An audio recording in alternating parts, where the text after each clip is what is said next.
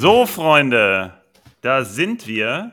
Wir haben den, der Countdown ist eingestellt. Simon ist noch am. Ja, Handy der unterwegs. Countdown ist da, aber der Chat noch nicht, aber der kommt jetzt. genau, der Countdown läuft zu den letzten sechs Spielen. Ähm, Simon und Susi, ihr seid wieder mit dabei. Seid hoffentlich ja, ja. richtig heiß auf Meisterschaft und Abstiegskampf. Das ist knapp wie lange nicht mehr. Also vor allem oben ist es knapp wie lange nicht mehr. Unten ist das ja relativ oft knapp, aber auch hier.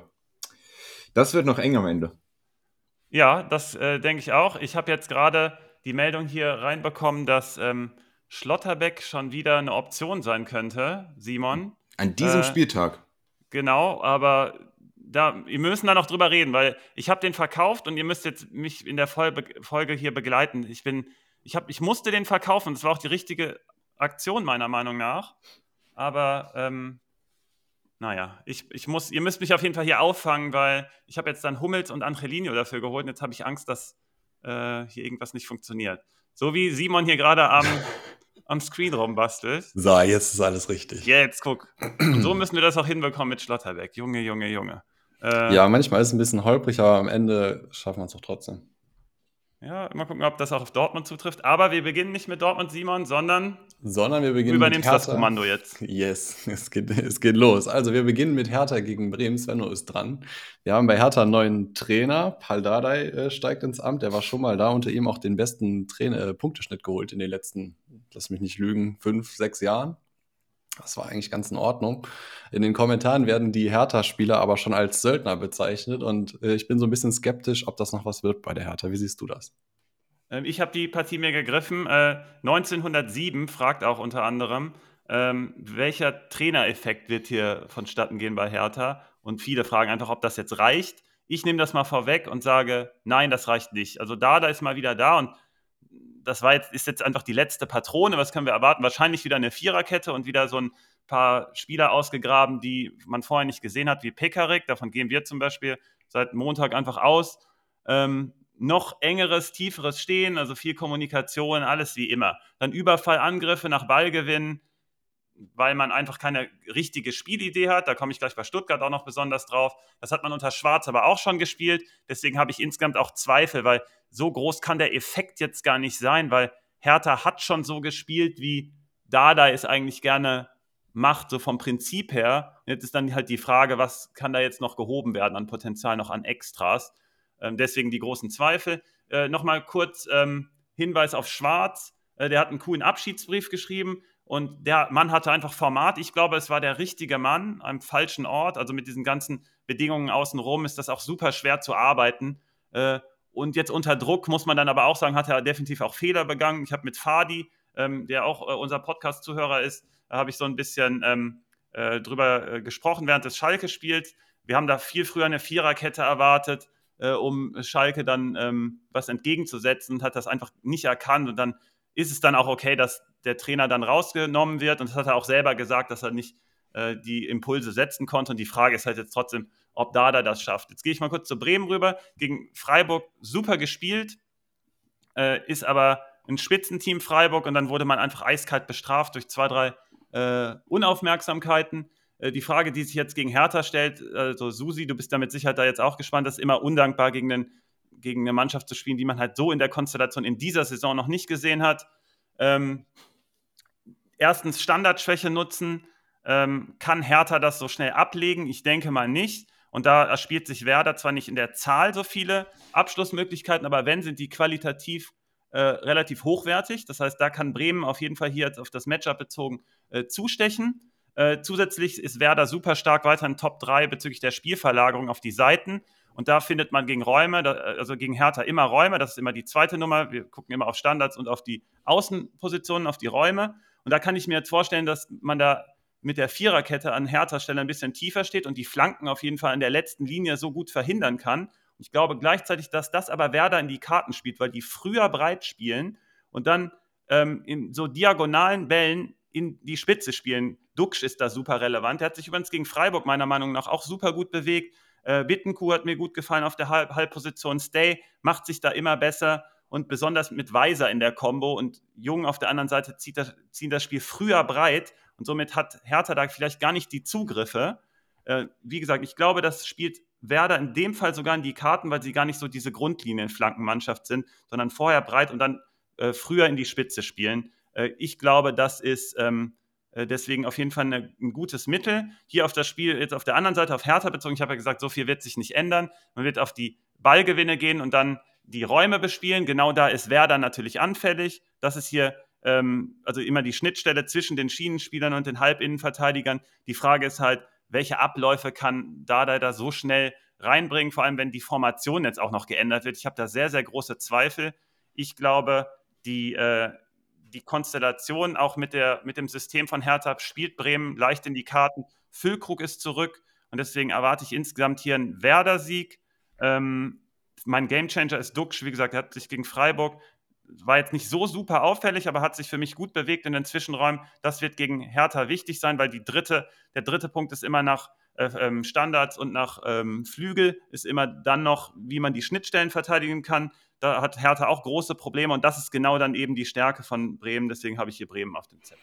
Scheinbar hat Bremen auch vor, das zum Heimspiel zu machen. Bennett hat gerade in den Chat reingeschrieben, live von der PK, dass die Bremer mit 25.000 eigenen Fans ins Olympiastadion reisen, reisen werden. Okay. So sieht, da kann doch nichts mehr schiefgehen, oder? Ja, da kann man nichts mehr schiefgehen. Ich meine, 25.000, wenn 25.000 Leute aus Bremen weg sind, das ist 5% der Bevölkerung, ähm, wird sicher ein bisschen leerer dann am Samstag in Bremen. Ähm, äh, das äh, hast du schon, äh, worauf du jetzt gerade schon angegangen bist, also dass jetzt die äh, Hertaner auf wahrscheinlich auf eine Viererkette umstellen. Das äh, ergibt Sinn, weil da müssen, aber da müssen sie sich tatsächlich weit zurückziehen, weil eben diese Situation, die du beschrieben hast, dieses Breitziehen, wer für, fordert dann, da wäre ja auch äh, selbst mit einer Fünferkette spielt, was automatisch breiter als eine Viererkette ist, genau. eine Person mehr, äh, erfordert das, dass die Hertaner sich immer wieder auf die ballnahe Seite verschieben müssen und auf der anderen Seite werden automatisch Lücken entstehen. Und da kommt halt dieses, äh, diese Flankenwechsel von Werder zum Tragen, die die super gut machen. Genau, einer der Spieler, der das, äh, die ich da äh, im Blick habe, ist Pieper für diese Flankenwechsel, der jetzt, äh, den wir gerade auch äh, wieder im Team haben. Mal gucken, ob er dann tatsächlich startet. Das können aber auch die anderen. Ähm, generell gehe ich auch mit, das ist Tendenz ein Werder-Sieg. Wenn man aber jetzt nochmal sich beide Mannschaften anguckt, ist auch klar, wenn man sich das einzelne Personal anguckt, warum beide Teams äh, sich im Abstiegskampf befinden und ähm, im Endeffekt hat Werder noch einen großen Vorteil, den Hertha nicht hat. Und das ist halt einfach ein Stürmer von einem hohen Format. Deswegen mhm. äh, bin ich ja auch bei Tendenz Werder. Ähm, Gamechanger Dux hast du mir schon vorausgenommen. Du kannst du, meinst, du hast Pieper super erklärt. Der hat auch total hohe Relevanz bei den Standardabnahmen, die gegen Hertha ja super sind. Und deswegen mit seinem Spielaufbau könnte der auch eine interessante Rolle spielen. Mhm. Apropos, äh, beide Teams befinden sich im Abstiegskampf, würde ich dir erstmal widersprechen, Susi. Bremen ist durch. Die steigen nicht mehr ab, glaube ich. Ähm, Hertha an, äh, auf der anderen Seite äh, umso mehr. Und ich hatte mir vorgenommen, heute im Podcast mal ein bisschen was zu teasern. Wir werden nämlich diese Woche ähm, oder in den, in den, nächsten Stunden, Sven, verbessere mich. Ja, ähm, heute oder morgen, ne? Heute oder morgen ähm, einen Artikel veröffentlichen, mit, ähm, wo wir analysieren, wie das Restprogramm der Teams sein wird, wer die schwersten Gegner haben wird und wie die, äh, da kann man sich natürlich dann ausrechnen, wie die erwarteten Punkte sein werden. Und da will ich mal vorwegnehmen, für Hertha sieht es gar nicht gut aus. Äh, surprise, surprise. Letzte Woche im Podcast hat man gesagt, der äh, in dem Spiel gegen, Schal gegen Schalke war das, ne? Mhm. Ähm, der Verlierer steigt ab, also Hertha da schon ein bisschen auf dem Absteigersitz. Das wird auf jeden Fall noch kommen. Ein interessanter Beitrag, der jetzt schon live ist, ist von Schiese in einem Kommentar unter äh, dem Warm-Up-Artikel zum Podcast. Mhm, den habe ich auch oben irgendwo angepinnt. Super.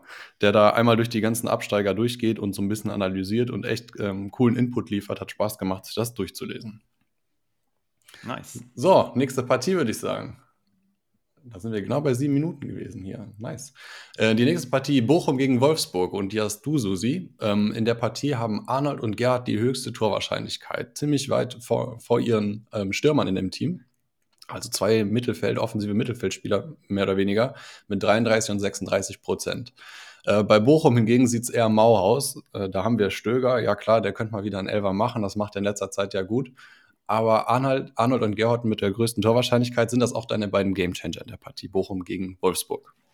Ähm, also einer der Gründe für diese hohe Torwahrscheinlichkeit bei unter anderem bei Arnold ist ja, dass er Elfmeterschütze bei Wolfsburg ist und da wir aus der Vergangenheit wissen, dass zu Bochum relativ viele Elfmeter zulässt, auch wenn sich das zuletzt verbessert hat, ähm, kriegt er quasi einen kleinen Bonus. Also es ist ein bisschen wahrscheinlicher, dass er einen Elfmeter bekommt und dementsprechend höhere Torwahrscheinlichkeit. Aber ähm, Arnold sollte die dann auch mal machen. Ne? Ich glaube, die letzten zwei gingen daneben, wenn ich es richtig im Kopf habe. Der letzte auf jeden Fall. Mhm, ja, ja, das war, äh, ich habe den ja auch in meinem Team, aber der, der hat trotzdem eine gute Partie gespielt. Und dazu nimmt er auch noch, äh, ist auch noch Freistoßschütze und äh, Fernschütze. So, ähm, für diese Partie, ich möchte jetzt einfach mal auf der anderen Seite äh, äh, anfangen, nämlich bei der Defensive. Und ich glaube, das ist hier so ein bisschen das Keypunkt hier auch für Wolfsburg. Wie verteidigt denn Wolfsburg?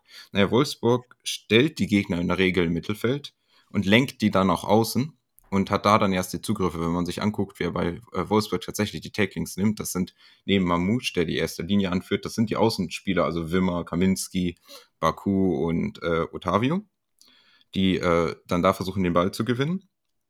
Jetzt für diese Partie ist es aber so, dass äh, auf jeden dass Otavio ja für den Rest der Saison ausfällt. wissen wir noch nicht genau, wer dafür äh, reinrückt. Kurs haben wir gerade drin. Paredes könnte das theoretisch auch spielen, haben wir jetzt da auf der Position nicht stehen. Und auf der Gegenseite ist ja Fischer angeschlagen, wissen wir nicht, ob Baku spielt. Ähm, für diese Partie glaube ich, dass die Rechtsverteidigerposition von Wolfsburg besonders interessant ist. Und äh, zwar liegt das daran, dass Bochum nämlich selbst einen Linksfokus hat.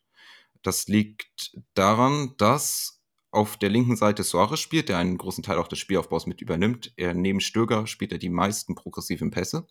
Und auf der linken Seite ist auch Antwi Ajay, der die meisten progressiven Pässe äh, als Zielspieler erreicht neben Hofmann.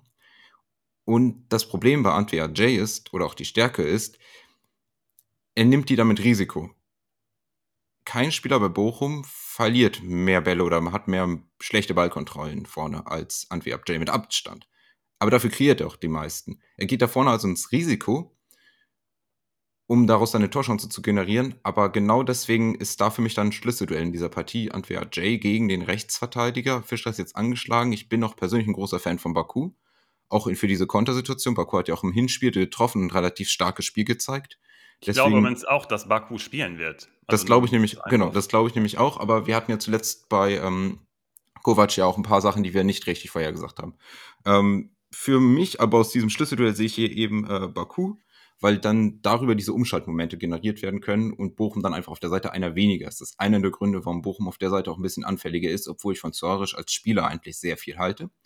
Ähm, was auch noch dazu kommt, ist, dass Wimmer jetzt aber wirklich wieder fit sein sollte. Der war ja verletzt. Das fragt auch irgendjemand im Chat, der wollte wissen, ob er sich endlich mal wieder trauen kann, Wimmer aufzustellen. Ja. Also ich hätte es mich letzte Woche Faber schon... Faber ist es. Faber, unser Mann. Letzte Woche hätte ich mich das auch schon getraut mit Wimmer. Ich weiß gar nicht, wie Wimmer letzte Woche gepunktet hat, aber von, als er, nachdem er eingewechselt wurde, hat er schon viele gute Aktionen schon gehabt, war nach Einwechslung einer der besten Spieler auf dem Platz.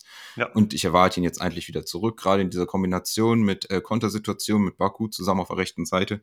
Super gefährlich. Ähm, Wimmer mit 1,6 Schussvorlagen pro Spiel und 1,4 eigenen Abschlüssen. Dazu auch noch Bochum selbst anfällig, ähm, wenn du sie aus dem Spiel heraus äh, bespielst, also aus dem regulären Spiel. Also Wimmer ist hier ein gutes Match. 32, 32 äh, Punkte in 24 Minuten übrigens. 0-0, aber auch keinen Bonus und so weiter. Ja, ja genau. Ähm, das ist äh, schade, äh, dass es nicht mehr ist, aber er hat einen ganz In 24 Zeit. Minuten ist es in Ordnung. Ja, ja, würde ich auch sagen. So. Ähm, dazu dann auch noch äh, Standardvorteil Wolfsburg. Die sind, viel, die sind vor allem nach Freistößen sehr gefährlich. Und Bochum lässt nach Standards generell viele Abschlüsse zu. Äh, interessant ist da unter anderem noch äh, Felix Matcher, der auch äh, aus Standards häufig angespielt wird. Im Hinspiel hat er auch getroffen nach einer Ecke per Kopf. Insgesamt hat er all seine Tore diese Saison per Kopf erzielt. Ist hat, fraglich. zweimal sogar getroffen. Genau. Ist, ist auch fraglich, ob Swanberg reinkommen könnte, weil Swanberg war einer der anderen Spieler, die mir sehr gut gefallen haben könnten. Ich sag ähm, dir, wenn Kovac in dem Spiel nicht einen Matcher aufbietet, dann weiß ich auch nicht mehr. Also wie dann, gesagt, Swanberg hat sehr viele gute Aktionen gehabt und auch immer wieder den Ball ins letzte Drittel und Strafen produziert. Dann stell sie beide, aber wenn du dann kannst du dann kannst du nicht Gerhard stellen und das erklärt auch, warum Gerhard so eine hohe Chance hat, weil Gerhard in jedem Fall ein Abschlussspieler ist. Ein bisschen weniger nach Ecken, aber ähm, als Matcher im Vergleich, aber trotzdem auch ein Abschlussspieler. Er sollte auf jeden Fall einen Anteil vorne haben, aber ich gebe dir recht, also Matcher hat, also Felix Matcher hat da auf jeden Fall ein Anrecht zu stellen, aber stehen, aber Swanberg eben auch. Ich glaube, das ist eine schwierige Entscheidung. Ja, ich dachte, mm. warum nicht? Und dann deswegen bin ich also ich bin hier Tendenz halt bei Wolfsburg. Ähm, mein Gamechanger habe ich jetzt schon mal vorgenommen, weggenommen, das war ja Baku in diesen Kontersituationen.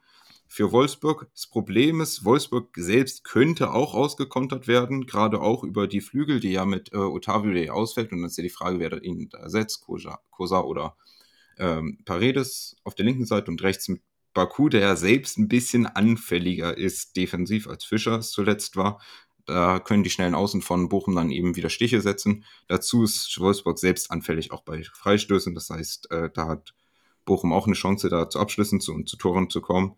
Ähm, ich bin hier aber eigentlich relativ sicher, dass Wolfsburg das hier holen sollte. Ähm, Bochum muss aber liefern. Aber ich glaube, das führt dann eher dazu, dass sie noch mehr Fehler machen und äh, Sieg Wolfsburg, Gamechanger bei mir Baku, aber ich glaube, du kannst in der Offensive viel stellen. Swanberg, Matcher, ich glaube, das ist ein enges Rennen. Was wie siehst du das, Svenno? Okay, ganz schnell, weil du äh, dich so. sehr intensiv der Partie gewidmet hast. Ähm, für Bochum Standards als Waffe gegen Wolfsburg hast du genannt. Ähm, defensives Umschalten, dann in die Offensive, dann gegen, also Wolfsburg schaltet def defensiv ziemlich gut um. Und das ist ja, du hast es ja gesagt, über Antwia J die Waffe. Dafür ist Wolfsburg aber super diszipliniert gegen Leverkusen auch gezeigt. Deswegen habe ich da schon mal Zweifel. Ähm, gut für Bochum ist aber, dass Lucia und Staphylidis äh, im Zweifel zurückkommen. Gamboa ist übrigens auch wieder eine Option. Ähm, richtig viel Hoffnung habe ich für Bochum aber nicht. Die haben aber ein Heimspiel, muss man immer bedenken. Bei Wolfsburg ist es so, die sind super laufstark und konsequent gegen den Ball. Und da lassen sie sich von Bochum so nicht überrumpeln. Das ist auch eine Kovac-Mannschaft, die, die ist einfach stabil insgesamt. Und dann ist halt die Frage, schaffen sie es irgendwie nach vorne? Da ist Otavio raus, der ist ein super großer Aktivposten und gerade gegen Bochum hätte das super gut gepasst. Du hast ja auch über die Flügel da schon ein Wort verloren, über die Außen dann die zu knacken. Und Otavio wäre als Pendant dann zu, dem, zu der anderen Seite von Wolfsburg auf jeden Fall super wertvoll gewesen. Dadurch, dass da jetzt rumexperimentiert werden muss, glaube ich, es wird eine asymmetrische Aufstellung werden. Entweder Baku wird spielen und dann wird, glaube ich, es gibt die Möglichkeit, dass Van de Feen nach außen rückt und Borneau und Lacroix beide verteidigen innen, damit du diesen Offensivposten mit Baku so ein bisschen abfangen kannst. Oder aber du stellst Fischer, dann ist das die defensive Variante äh, rechts und du hast links mit Kosar versuchst du mal reinzustarten, der halt ganz neu ist. Ich glaube aber nicht, dass Kosar oder Paredes, den du ins Spiel gebracht hast, und Baku spielen werden. Das wäre mir dann zu offensiv, gerade gegen die äh, ähm, Seiten, die dann, also gegen die Angriffe über Antia J und Asano, die dann aufgerissen werden können. Ich glaube, deswegen, es wird diese asymmetrische Aufstellung geben. Dann äh, Standards ist für mich die super Combo Arnold auf Matcher. Und warum ich auf Matcher poche, ist, Match hat im Hinspiel so gut zugestochen und ich glaube, der ist das absolut perfekte äh, Matchplay äh, in, in dieser Woche für diese Standards und ich glaube, ich würde ihn nicht rausnehmen. Swanberg ist da nämlich eher der Vorbereiter und Arnold ist ja schon da und am Ende nimmt der Arnold auch wieder raus und dann spielt er beide. Aber ich würde an Kovacs Stelle immer Matcher stellen, weil es der beste Fit ist für dieses Spiel. Ähm, Baku hast du erwähnt, ich würde ihn stellen und dann, wie gesagt, äh, mit Van sogar außen tendieren.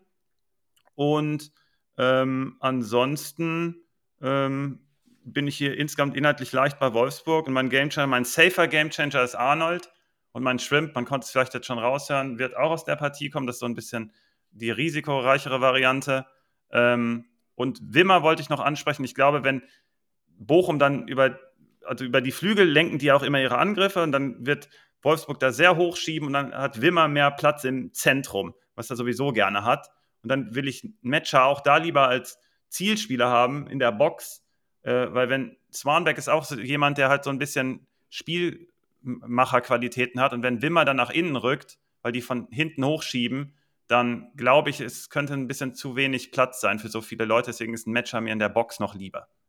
Und ich glaube noch, noch eine letzte Sache. Wind könnte eine Rolle spielen statt Marmouche im Zentrum, im, äh, vorne. Ich glaube, das könnte interessant sein erstens auch für die Standards, zweitens äh, glaube ich, der im Hinspiel, der hat sich auch sehr, sehr gut bewegt. Ich glaube, der hat sogar getroffen im Hinspiel. Ähm, ich glaube, es könnte, also habt das mal auf dem Zettel. Ich glaube, er ist der bessere Fit im Vergleich zu Marmouche, obwohl der natürlich besser in Form ist gerade. Aber habt das mal auf dem Zettel, ist so ein bisschen ein Außenseiter-Tipp. Das klingt ja nach einem Spiel, wie man es erwarten würde: Bochum gegen Wolfsburg, Wolfsburg als Favorit. Keine Überraschung. Ich möchte mal unseren Chat begrüßen. Äh, alle, die da sind, Faber, Chris äh, zum Beispiel und Kutzi, der das erste Mal bei uns äh, ist. Schön, dass wir dich hier mal sehen. Neues Gesicht in der Runde. Neues Gesicht in der Runde auch. Was für ein Übergang. Ui, gibt's gibt's äh, bei Stuttgart. Da ist es nicht mehr ganz so neu. Aber was war denn da letzte Woche los? Ey, das war ja, das ist Momentum Hast auf du dich davon Seite. schon erholt? Ja, nicht so ganz. Also. Ähm, ja, ich muss ja auch noch Schlotterbeck während der Folge verarbeiten. Wir müssen hier auch das Dortmund-Spiel noch verarbeiten. Wir ja. kommen bei Dortmund da auch noch gleich drauf. Ja, wir frühstücken das mal so äh, Stück für Stück ab. Wir kommen ja auch gleich noch zu Bayern und Hoffenheim und so weiter, was da gerade los ist. Eigentlich echt geil, was in der Bundesliga abgeht. Mhm. Auf jeden Fall, Kutzi hat eben auch äh, was zu Gladbach gefragt. Kurzen Kommentar am besten. Also die Jungs hier, ähm, Svenno und Lennart und Susi, äh, lesen den Chat natürlich auch und gehen dann äh, in der Regel, wenn wir bei dem Team angekommen sind, auf die Fragen ein. Jetzt sind wir aber bei Augsburg-Stuttgart. Svenno, das ist deine Partie. Stuttgart neuer Trainer, alles neu. Sind die im Aufwind oder war einfach das Momentum so geil im Stadion, dass sie dann doch äh, Dortmund schlagen konnten? In der Stadionruine. Übrigens, du hast jetzt hier schon über eine Minute verbaselt. Bei der, ja, das, hier wird auf jeden Fall, ich glaube, es wird hier länger, weil ich glaube, man sollte auf jeden Fall mal inhaltlich so ein bisschen auf Höhnes eingehen. Und das hat auch Tom gemacht in den Kommentaren zum Warm-up und Speedy Gonzales ebenfalls. Ähm, gegen Dortmund, es hat mir mega gut gefallen, was Stuttgart da gemacht hat. Also erstmal für die Partie natürlich jetzt besonders, die Euphorie ist jetzt maximal nach so, einem, nach so einer Aufholjagd. Man hat ja eigentlich vier Tore gemacht. Ich weiß immer noch nicht, wo das Abseits war von Girassi. War es ja wohl, ist ja mir schon klar. Aber ähm, war schon richtig gut, was Stuttgart da zusammengespielt hat. Ähm, man hat ganz klare Abläufe und Spielzüge und das ist genau der Unterschied zu Bruno Labbadia vorher. Der hat das, natürlich habe ich auch einen angemahnt, dass er halt immer so ein bisschen leidend war und so negativ. Und Hoeneß kam mir sowieso schon so ein bisschen aggressiver vor, so als Macher. Und auf dem, Spiel, äh, auf dem Spielfeld zeigt sich das auch. Der Spielaufbau über die zwei starken Halbinnenverteidiger fängt erstmal so an. Das hat ja Bruno Labbadia nicht so gemacht. Er hat ja eine Viererkette spielen lassen. Äh, da ist natürlich auch super gut, dass Ito jetzt zurückkommt.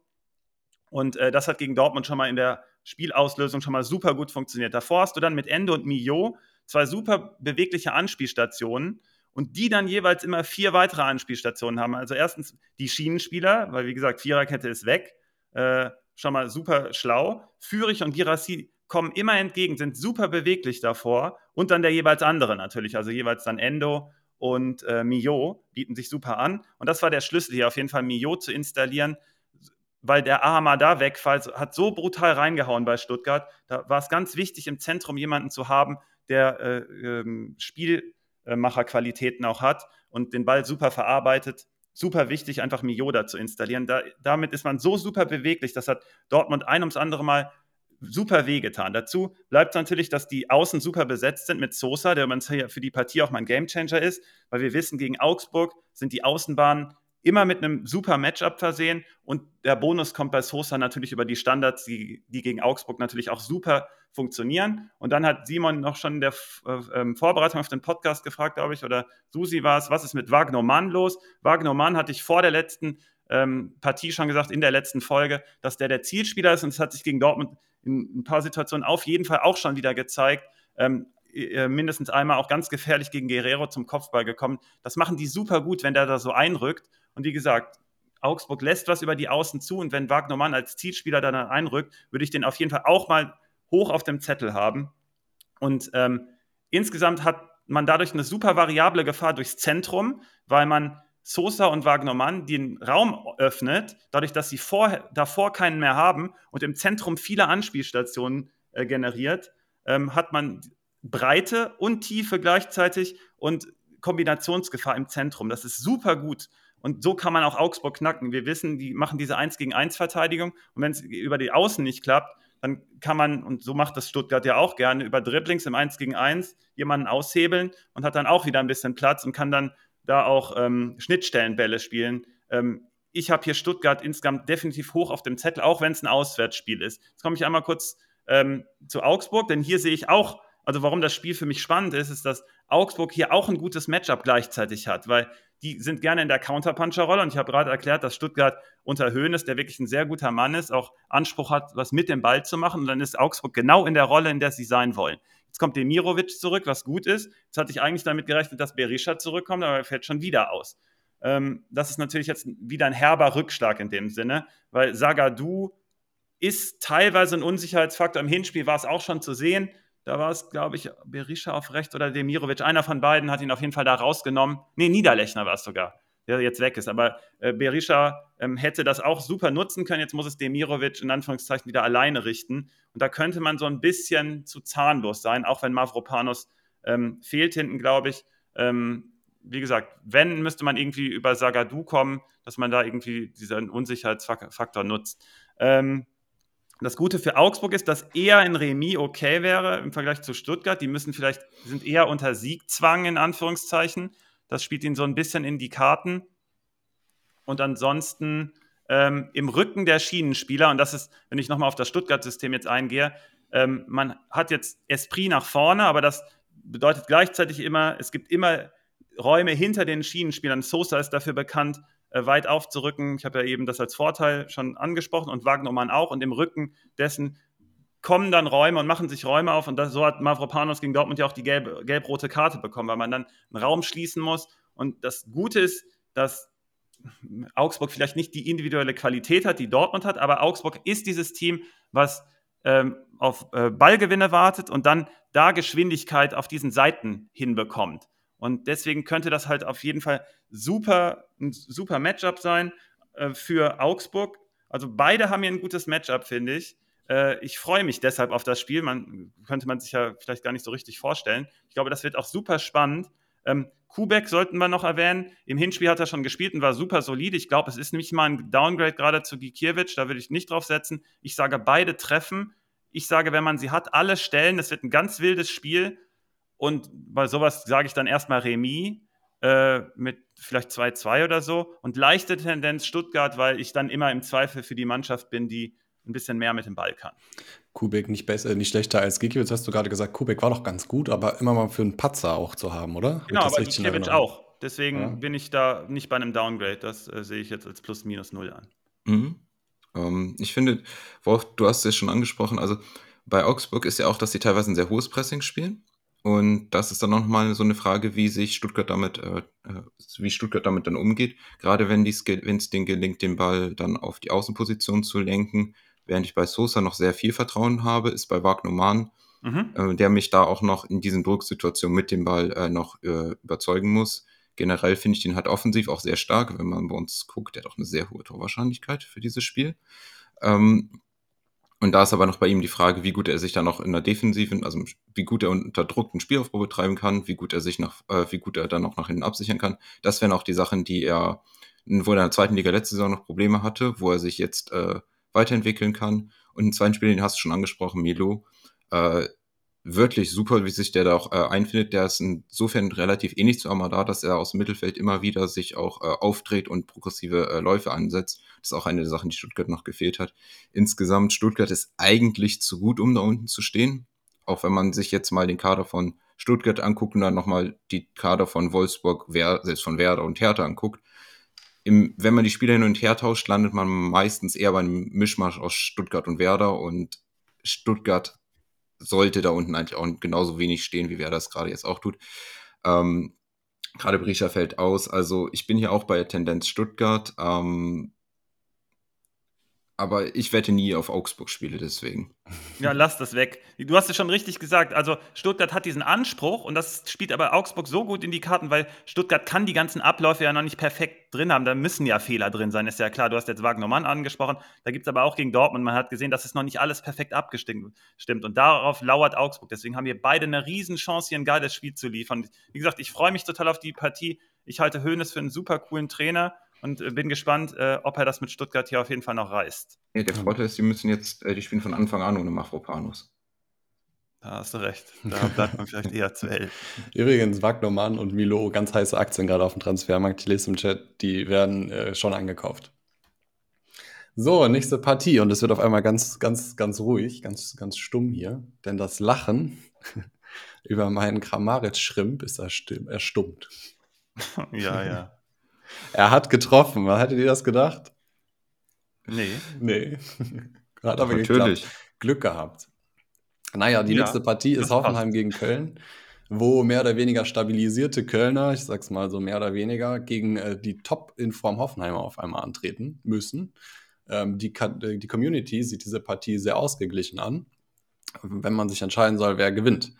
Ähm, Auffällig ist, dass unentschieden niemand tippt und die beiden Siegquoten, also pro Köln, pro Hoffenheim, laut der Community bei über 40 Prozent liegen, kamen nicht so viele abgestimmt, aber entweder die oder die. Das wird kein Unentschieden. Zeno, wird das ein Unentschieden? Nee, ähm, Lennart, wird das ein Unentschieden? Ähm, naja, du hast es schon angesprochen.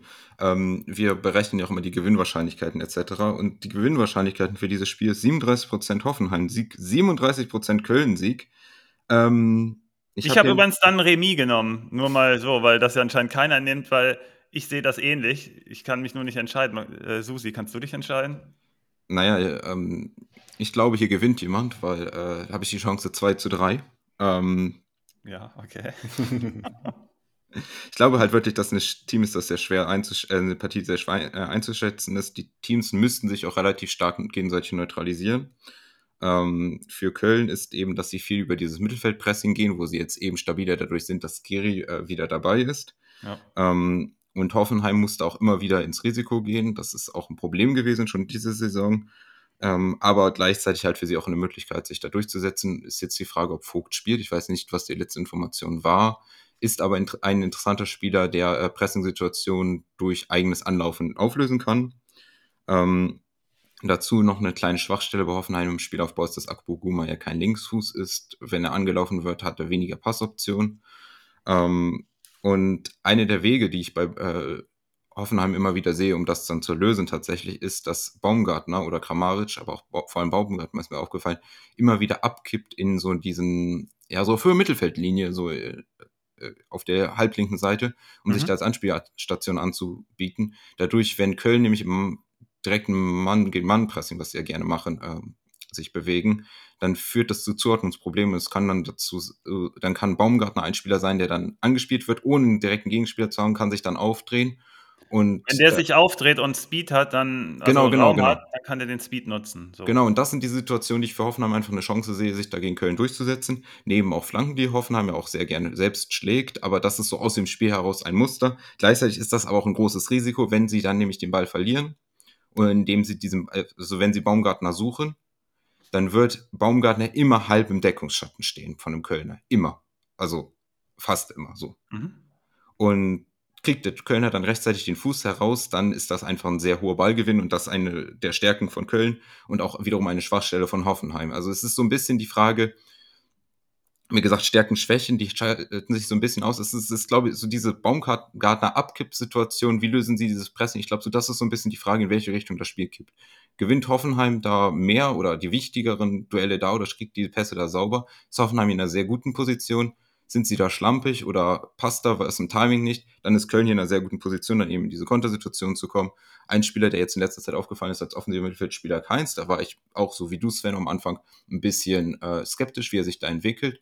Aber äh, der hat da wirklich gute Bewegung, gute Entscheidungen äh, und gute Spielverla Seitenverlagerung auch. Das ist sehr mhm. gefährlich für Köln. Dazu auch noch Meiner, der auch immer wieder in Kontersituationen zu guten Abschlüssen kommt. Ähm, Ljubicic ebenso. Und ein Spieler, den ich noch interessant finde, auch gerade so auf dem Schirm zu haben, dass Martel zuletzt in guter Form ist. Und äh, die Frage ist, wie er sich da weiterentwickelt. Der nimmt auch immer wieder Fernschüsse, die Hoffenheim auch teilweise anbietet. Und äh, das sind zwei Wege, zusätzlich natürlich zu den Flanken. Hoffenheim lässt besonders viele zu, Köln flankt gerne. Aber wenn diese Flanken kommen, dann wahrscheinlich selbst schon aus einer Kontersituation. Deswegen habe ich mich jetzt erstmal auf diese Kontersituation und auf dieses Entstehen fokussiert. Deswegen mein Gamechanger in dem Sinne ist Baumgartner nicht für das, was er ganz vorne macht, sondern symbolisch darüber für, ob Hoffenheim es schafft, sich da im Mittelfeld, sich da freizudrehen und sich da nach vorne durchzuspielen. Und ein Spiel, den ich noch erwähnen möchte, ist, ich finde es stark, wie sich Becker entwickelt hat bei Hoffenheim. Und das ist auch ein Spieler, den ich für die nächste Saison noch mit im Blick haben möchte. Mhm. Für die nächste Saison habe ich da einen ganz anderen auf dem Zettel, den sage ich aber jetzt noch nicht. Ähm, hat taktische Gründe. Werde ich euch noch sagen irgendwann, aber der ist jetzt noch gar nicht relevant, deswegen, falls da Beschwerden können, kommen. Jetzt noch nicht relevant, aber nächste Saison wahrscheinlich. Ähm, Hoffmann ist auf jeden Fall wieder in der Spur, habe ich mir aufgeschrieben. Und dann werden, wird die Rüther-Thematik natürlich viel, viel kleiner. Ich glaube zum Beispiel letzten Podcast schon wieder nicht erwähnt und diesmal auch nicht. Ähm, du hast es schon genau richtig gesagt. Was ich mir notiert habe, ist hier, dass äh, ich erwarte, dass Hoffmann über Dribblings zum Erfolg kommt gegen die Innenverteidigung, weil Hübers fällt wohl aus, ne? Simon, du kannst ja nochmal kurz checken, ob das stimmt. Also Aber Hüber, letzter Stand ist, dass Hübers äh, einen Schlag abbekommen haben soll, wenn, äh, aber er sollte spielen, wenn nicht, sollte Kilian spielen. Also gerade sieht es aber nach Hübers Spielen Hast aus. du das okay, aus dem Live-Ticker? Ne? Oh, da haben wieder Hübers reingedreht. Ja, okay, ja genau, kam aus dem Live-Ticker. Das wäre genau. super wichtig. Ja gut, aus dem Live-Ticker, perfekt. Ähm, weil ähm, wenn ich Kilian neben Chabot gesehen hätte, das wäre super riskant gewesen. Mit Hübers bin ich schon wieder mehr in Richtung Köln unterwegs. Skiri kommt zurück, hast du auch gesagt. Ich habe Ljubicic erwähnt, dass der äh, sehr gute Bewegungen hat und Mainz gegen Mainz, die wahrscheinlich so ein bisschen ausbleiben, weil er ja im Zentrum gefordert ist. Jetzt hat er aber trotzdem getroffen, hat das wieder super gemacht und Keins im Zentrum, Ljubicic rechts und meiner links. Hoffenheim lässt viel über die Flügel zu. Ähm, es ist ein super Flanken-Matchup für mich, auch mit den Nachrückern, zum Beispiel mit Schmitz, der in dieser Saison noch nicht so gut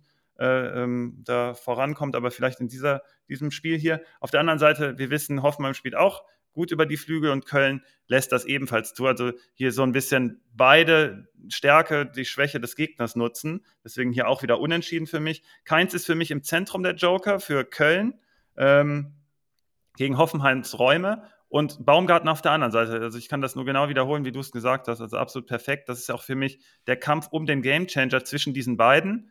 Und ähm, ich habe hier ein Remis auf dem Zettel und habe leichte Tendenz jetzt Sieg Köln, äh, weil die Standards sind pro Köln für mich noch, mich noch als Bonus. Deswegen auch so ein bisschen mehr Keins noch als Gamechanger als Baumgartner. Da du Baumgartner hast, nehme ich dann einfach Keins. Und wenn ihr jetzt sagt, dass Hübers spielt zur Sicherung, dann bin ich ein bisschen mehr pro Köln unterwegs, aber ähm, Hoffenheim hat sich super stabilisiert. Ich glaube, da hat man ebenfalls den Effekt gemerkt, den Stuttgart jetzt mit Höhnes merken wird, dass mit Matarazzo einfach ein super Fachmann da ist und der die müssen sich dann kurz einleben und dann äh, klappt das auch mit Bebu, Baumgartner, Kramaric hat er das sehr gut harmoniert da vorne, harmonisiert da vorne. Ähm, ich glaube, ähm, wird auch ein Spiel, in dem beide treffen. Und wie gesagt, ganz leicht Köln, aber könnte mir auch ein Unentschieden vorstellen. Das heißt, du musst jetzt nochmal kurz zwischen. Also würdest du sagen, für Hoffenheim war es ein Upgrade, ähm, dass die von äh, Matarazzo äh, weg sind und jetzt zu Hönes. Nee, dass die von, äh, Mata so von Hönes, ah, dass sie von Hönes zu Matarazzo sind. Und für Stuttgart war es ein Upgrade, dass sie von Matarazzo zu Hönes sind? ja, genau. Ich meine, ich äh, meine, ich meine, das ist ja auch wie in so einer Das war nicht darauf, also nur zur Klarstellung, ich weiß, dass das ein wie man zusammenpasst. 95 Prozent, aber nur zur Sicherheit. Äh, ich meinte das auf den, die Vorgänger jeweils bezogen natürlich. Ja, ich, ja, ich würde ich würd ja auch sagen, erstmal nach einer klassischen Win-Win-Situation für alle, oder? Ja, ja, eine Win-Win-Situation. Ja, die müssen jetzt aber auch erstmal gewinnen, ihre Spiele. Ein anderes Team, das auch ihre Spiele gewinnen möchte, muss. Ja. ja, weiter. Du machst den Übergang. Ich mache den Übergang. Ein anderes Spiel, was auch äh, den Trainer von einem anderen Team geklaut hat und, was heißt geklaut, übernommen hat und auch dringend gewinnen muss, ja. Das ist Schalke. Jo, und die müssen jetzt gegen Freiburg ran. In Freiburg gegen Schalke, Svennos Partie. Schalke hat ziemlich viele Ausfälle zu verzeichnen. Yoshida, Brunner, Skarke wird ausgesprochen. Äh, und Fährmann sind verletzt. Fährmann wird dich wahrscheinlich nicht so äh, stören. Svenno habe ich letzte Woche gelernt. Auf der Freiburger Seite fehlen dafür nur Salai und Eggestein, die beiden äh, wichtigen Spieler. Und bevor du dich der Partie widmest oder gerne auch danach, möchte ich mal einen Hot Take von dir aus dir rauskitzeln. Oh, äh, einen unvorbereiteten holt, äh, holt Freiburg den DFB-Pokal. Sag mal. Gegen wen spielt die jetzt nochmal? Gegen Leipzig und danach ähm, halt Finale. Nee. Gegen Stuttgart. Nee, Leipzig kommt ins Finale. Frankfurt. Nee. Ah. Leipzig schafft es. Na gut, jetzt darfst du mit der Partie anfangen. Ähm, du hast gesagt, Fährmann, da würde ich mich nicht so dran stören.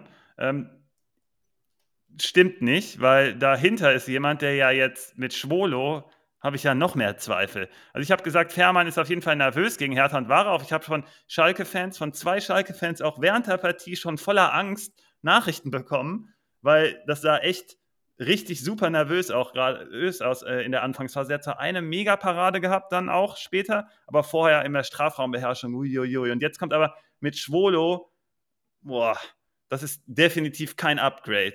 Also der ist auch wie so ein, der flattert da so rum wie so ein Rebhuhn im, im Strafraum auch. Und ich bin, weiß ich nicht, ich bin da nicht von überzeugt. Deswegen klares Downgrade für mich, auch wenn Fährmann selber in der Strafraumbeherrschung nicht. nicht ich ich habe das auch bei Fährmann nur gesagt, weil da alle so gehypt haben. Da wollte ich mal so ein bisschen auf die Bremse drücken. Ähm, jetzt, also ist auf jeden Fall besser als Fährmann. Deswegen nochmal Minus für Schalke. Die ganzen Verletzten hast du schon angesprochen. Dazu ist Kraus dann auch noch gesperrt. Ähm, ich glaube, Bülter und Jens sind hier zu wenig und die stelle ich sogar auch nicht auf. Wir machen es mal hier kürzer bei der Partie hoffentlich. Ähm, ich stelle hier keinen von Schalke und Svenne 43, 34, 34 fragt auch, äh, welche Schalker lohnen sich? Wahrscheinlich auch irgendwie perspektivisch. Ich sage keinen. Die müssen alle weg. Schalke geht runter. Auch wenn sie jetzt gegen Hertha gewonnen haben, das reicht nicht. Und vor allem jetzt auf die Partie hier bezogen, äh, Freiburg ein super Spitzenteam. Man hat einfach ganz wenig Schwächen, nur ist hinten stabil, ist vorne effizient, ganz komisch. Das ist wie so eine Anaconda, die irgendwie den, den Gegner einschnürt und langsam erstickt. Und man ist hinten jetzt auf die Schalke, auf die Partie jetzt gegen Schalke auch bezogen. Man ist hinten so stabil, dass ich mir nicht vorstellen kann, wie Schalke da wirklich konsequenten Spielaufbau machen kann und dann nach vorne geordnet kommen kann, das kann ich mir nicht vorstellen. Und am Ende macht bei Freiburg halt irgendwie einer ein Tor. Ich kann mir hier ein 1-0, 2-0 für Freiburg vorstellen. Ähm, die einzige Option, die, also die für Schalke gut ist, dass man die Standards gut verteidigt. Das heißt, ich kann auch sein, dass es im, irgendwie im Ausnahmefall zu einem 0-0 kommt, weil Freiburg, und das ist der Down, das, also der, der Minuspunkt bei Freiburg ist gerade, dass man nach vorne schon Schwächen hat. Also man ist, man hat diese Effizienz gerade gegen Werder auch gesehen, aber darauf kann man sich dann auch nicht immer verlassen. Man hat auf jeden Fall Sand im Getriebe nach vorne, aber Gregoritsch kommt jetzt zurück, das könnte wieder gut sein. Auf die Partie, auf die äh, Matchups für die Spieler bezogen, kann ich mir gut vorstellen, dass Kübler und Günther beide als Nachrücker von hinten über die Flügel eine Rolle spielen können, weil Schalke Abwehr ist komplett ungeordnet. Ich glaube, Jens wird spielen als einziger, aber dann auch auf der anderen Seite, die er vorher immer gespielt hat, und Matriciano muss auch rüberwechseln, dann spielen da Kaminski und Uronen spielen wieder. Das ist mir alles zu ungeordnet und ich kann mir super gut vorstellen, dass man dann die Flügel wieder gut freigespielt bekommt. Übrigens, äh, Simon, du hast Brunner eben auch noch, der fällt ja auch noch aus. Mhm. Ähm, und dann sind Gregoritsch und Höhler als Verwerter im Zentrum dann zur Stelle. Man hat bei Höhler auch die Qualität gesehen gegen Bremen. Die haben die dann auch noch beide im Doppelpack. Ähm, ich glaube, es wird ein ganz zähes Spiel.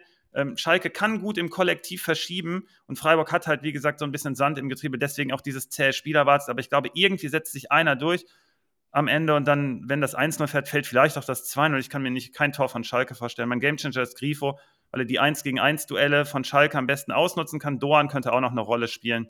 Ähm, die individuelle Klasse setzt sich dann durch, plus das Kollektiv bei Freiburg. Deswegen wird man von Schalke auch überhaupt nicht überrascht. Und äh, die Partie ist somit abgehakt. So, da muss ich jetzt einmal rein, weil ein, eine interessante Sache ist nämlich das Team, das in dieser Saison ähm, die. Welche, welches Team hat denn die meisten Abschlüsse nach, Stand, äh, nach Standards diese Saison? Es sind zwei Schalke. Teams auf, ja, Schalke und Leipzig haben zusammen haben gleich viele Abschlüsse. Die von Schalke sind nur halb so gefährlich in Summe wie die von Leipzig, aber trotzdem sind es besonders viele. Und Freiburg lässt äh, vor allem auch seit der Winterpause besonders viele zu. Das könnte eine Chance sein. Ähm, das wäre.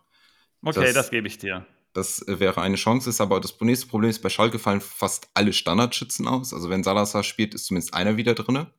Ja. Ähm, sonst sieht das auch mau aus. Ähm, dazu auch noch Freiburg macht aus ihren Chancen deutlich mehr, als äh, man erwarten würde. Und das ist so lange schon so konstant bei Freiburg, haben wir schon häufig drüber gesprochen. Wir reden hier mit so lange, meinen wir jetzt Jahre.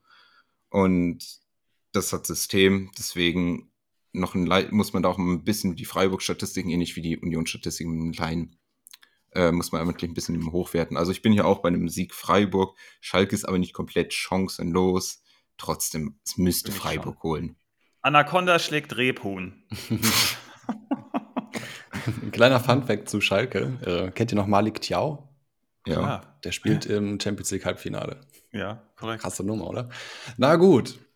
Ja, von Rebhuhn zu Anaconda über Freiburg spielt Moorhuhn mit Schalke zu den Fohlen gegen Gegen Union Berlin. ja, im Hinspiel war es äh, anders als gedacht oder doch wie gedacht, man weiß es nicht so ganz. Generell würde man ja denken, Gladbach gegen Union, Gladbach viel Ballbesitz, viele Pässe, viele Safe-Punkte gegen Union, die sind nicht in die Falle getappt in dem Spiel. Äh, da konnte man beobachten, dass sie sich auch ein bisschen zurückgezogen haben und die Unioner mal haben kommen lassen, was die eigentlich nicht so gerne mögen. War ganz clever gespielt. Da sind sie also nicht in die Union-Falle getappt. Susi, du hast dir die Partie Gladbach-Union ein bisschen genauer angeguckt. Äh, wie sieht's aus? Ja, da hatten wir auch eine Frage, die ähm, sie 'ne sehr gute Frage, die sich auch so ein bisschen jetzt jemand von der durchzieht von der Puppies, der auch gesagt hat im Hinspiel, dass, äh, Union dann dass Gladbach nicht in die Falle getappt ist. Susi, du hast das ein bisschen verschluckt geschluckt. Kannst du noch mal sagen, wer die Frage gestellt hat? Der Puppies? Alles klar, perfekt. Was hatte ich gesagt? Ne, du hast es nur so schnell gesagt, nicht, dass der sich das dann anhört und sagt: Oder „Ah, die. schade, dass man meinen Namen gar nicht richtig gehört hat.“ Ähm, ja. Ja, das stimmt. Ähm, genau. So, aber die gleiche Sorry. Person hat auch gesagt, ob das ein bisschen unglücklicher Sieg war ähm, oder eine unglückliche Niederlage, weil Union hat das Spiel nämlich am Ende gewonnen. Das war keine unglückliche Niederlage. Das Problem ist, oder was das Problem weiterhin blieb, ist, dass die Schwächen von Gladbach weiterhin da sind. Mhm. Und unabhängig jetzt davon, ob die ihren eigenen Ballbesitz haben oder den Gegner kommen lassen, man könnte argumentieren, hey, wenn sie, wenn sie ausgekonnt werden, ist es noch schlimmer, trotzdem wenn Union da über außen gekommen ist mit einer hohen Geschwindigkeit, dann hat Gladbach keinen Zugriff. Die lassen sich da austribbeln und die lassen die Hereingaben zu. Dazu vor allem Union verwendet super gerne Flanken und Abschlüsse im 16er. Beides lässt Gladbach überdurchschnittlich oft zu. Das hat, das hat sich auch seit dem Hinspiel nicht verändert. Das war auch jetzt letzte Woche beim Gladbach-Spiel wieder, wieder genauso zu sehen. Da wurden die auf den Außen von Frankfurt einfach teilweise so hergespielt und dann konnten die in die Mitte legen. Da Danke, sind wir noch übrigens, du sprichst mir aus dem Herzen. Ich wollte das unbedingt unterstreichen. Danke, dass du es schon mal gemacht hast. Das war so lächerlich, was Gladbach gegen Frankfurt da verteidigt hat. Es ging immer wieder mit demselben Schema und es hat immer wieder geklappt. Ich konnte es nicht begreifen. Das ist diese Konteranfälligkeit. Und das zweite Ding ist, diese zweiten Bälle danach, wenn der erste irgendwie abgewehrt wird, dann rückt Gladbach nicht nach und die anderen Mannschaften kriegen immer wieder diese Bälle. Das hat man, sieht man genauso. Du kannst, oder ihr könnt euch angucken, das Hinspiel nochmal, die Highlights sind irgendwo. Und vom Unionsspiel, ihr könnt euch die Highlights vom Frankfurt-Spiel, das sind, das sind die gleichen Sachen. Die lassen die Fernschüsse zu, lassen die Gegner dann zu, da zu Bällen kommen. So. Und was auch angesprochen wurde hier von der, von der Puppies ist, die Spielidee von Gladbach ist auch immer weniger zu sehen, so diesen Ballbesitzfußball. Ne? Und das dritte Ding ist, ähm, in dem gleichen Sinne, nämlich was ihr jetzt schon angesprochen hatten, was interessant ist jetzt für so eine, äh, wenn man so einen Sneaky Pick haben will, ähm, mit diesen Flanken und diesen Hereingaben ist Elvedi vielleicht ein guter Pick, weil er die äh, klärt. Er hat 4,71 Klärungsaktionen pro Spiel. Das ist einer der Top-Werte der Bundesliga. Ähm, mhm. Da könnte man unabhängig vom Ergebnis drauf wetten. Aber man sieht halt, der klärt diese Bälle. Aber was passiert denn dann? Und das ist besonders schwierig gegen Union. Wir gucken uns jetzt nämlich wieder die Defensivstruktur von Union an. Ich glaube, das zieht sich jetzt so ein bisschen durch. Die Verteidigung im 5-3-2 machen einen super kompakten Mittelfeldblock. Und zwingt die Gegner, die dann vielleicht auch selbst Ballbesitz haben wollen, keine Ahnung, was Gladbach da will, zwingt die Gegner nach außen. Das ist unabhängig davon, ob Union das äh, tief oder hoch verteidigt. Diese Idee ist die gleiche. Zwingen den Gegner nach außen. Dann die spielen ja so ein Dreier-Mittelfeld und wir erwarten ja Leiduni, Kedira, Haberer. In dem Moment, wo der Ball dann beim Gegner auf den Verteidiger, auf den Außenverteidiger gespielt wird, sagen wir mal Skelly, dann ist ein sehr aggressives Rausrücken des zentralen Mittelfeldspielers auf der Seite.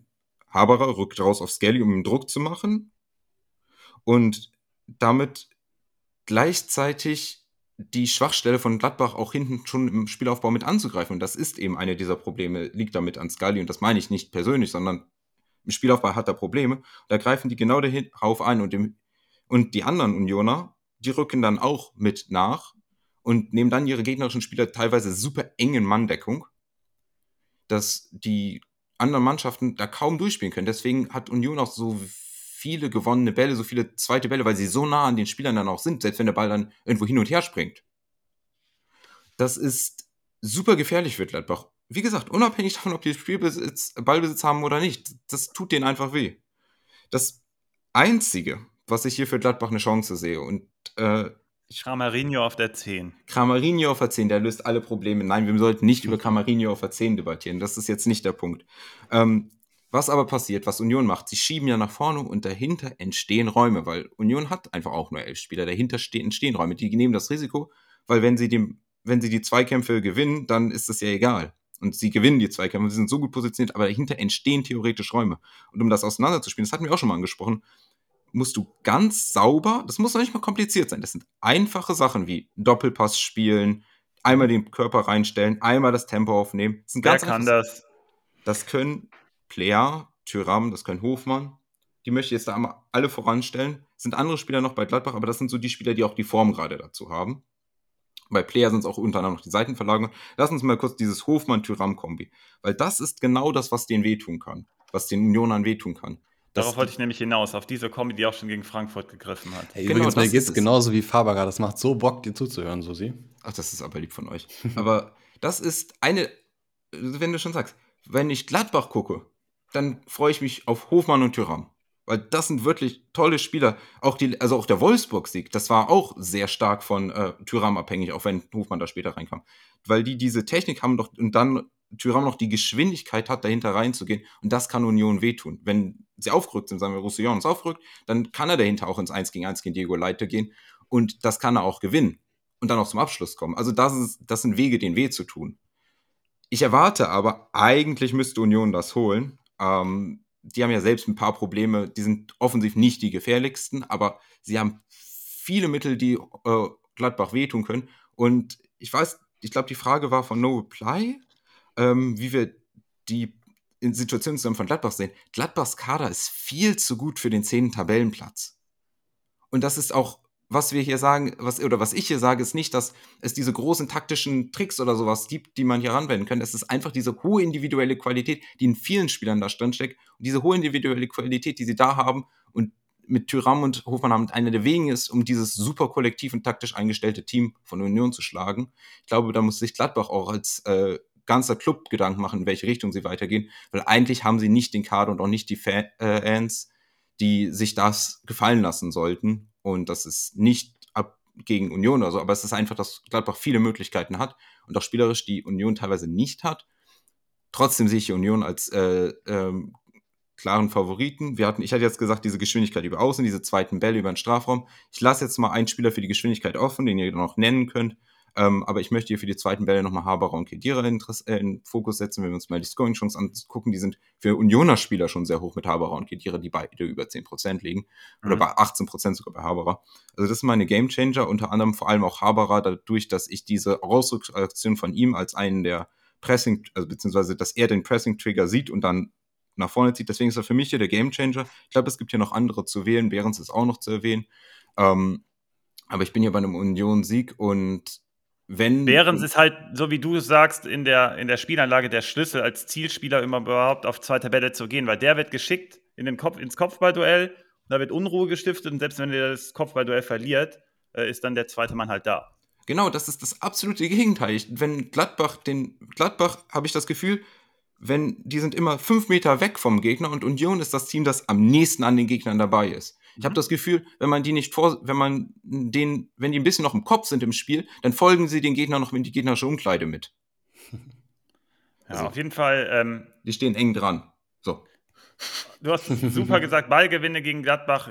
Also, das ist hier der Schlüssel. Die Flüge werden bespielt. Ich kann nur noch mal wiederholen, was Gladbach da gegen Frankfurt veranstaltet hat. Absolut inakzeptabel, meiner Meinung nach. Die haben mega Glück gehabt und konnten sich beim Torwart bedanken. Äh, dass sie am Ende nicht verloren haben. Ich glaube trotzdem, dass der Schlüssel am Ende, ich, also ich bin erstmal bei Remy unterwegs, ich komme gleich auf die Stärken von Gladbach ganz kurz zu sprechen, äh, weil Becker ist für mich nicht in, in einer Form, die einen sicheren Union-Sieg rechtfertigt, meiner Meinung nach. Ich glaube aber, und deswegen ist er auch mein Gamechanger auf der, äh, auf der Feldspielerebene, weil der muss den Unterschied machen. Der muss sich rausbewegen, um dann die Räume dann auch an, zu bespielen und äh, äh, vertikal durchzulaufen. Das finde ich ganz, ganz wichtig. Und da hatte man so ein bisschen Nachholbedarf. Die Schienenspieler können das auch, aber ich brauche zusätzlich Becker noch, äh, um noch mehr Damage anzurichten. Und auf Gladbach-Ebene, äh, Gladbach-Seite ähm, die Standards eine Waffe auf jeden Fall gegen Union. Wie gesagt, man hat das bei Union immer positiv in der, äh, im Angriff auf dem Zettel, aber die haben auch Probleme hinten, das zu verteidigen. Gladbach ist da relativ stabil. Und du hast es eben schon gesagt, Union ist anfälliger als zuvor bezüglich Schnittstellenpässen. Du hast es eben schon genau gesagt, wenn ein Zweikampf verloren geht, ist man plötzlich hinten zu offen. Und dann sind die Halb Halbverteidiger für mich noch nicht gut genug. Die sind, die sind manchmal nicht auf der Höhe so richtig oder die Räume werden nicht gut genug geschlossen, ist aber auch super schwer. Und deswegen hat hier Gladbach, du hast es super ausgedrückt mit diesen einfachen Bällen, die müssen nur in den Fuß kommen und wer ist dafür perfekt geeignet? Tyram, Hofmann im Zusammenspiel vor allem.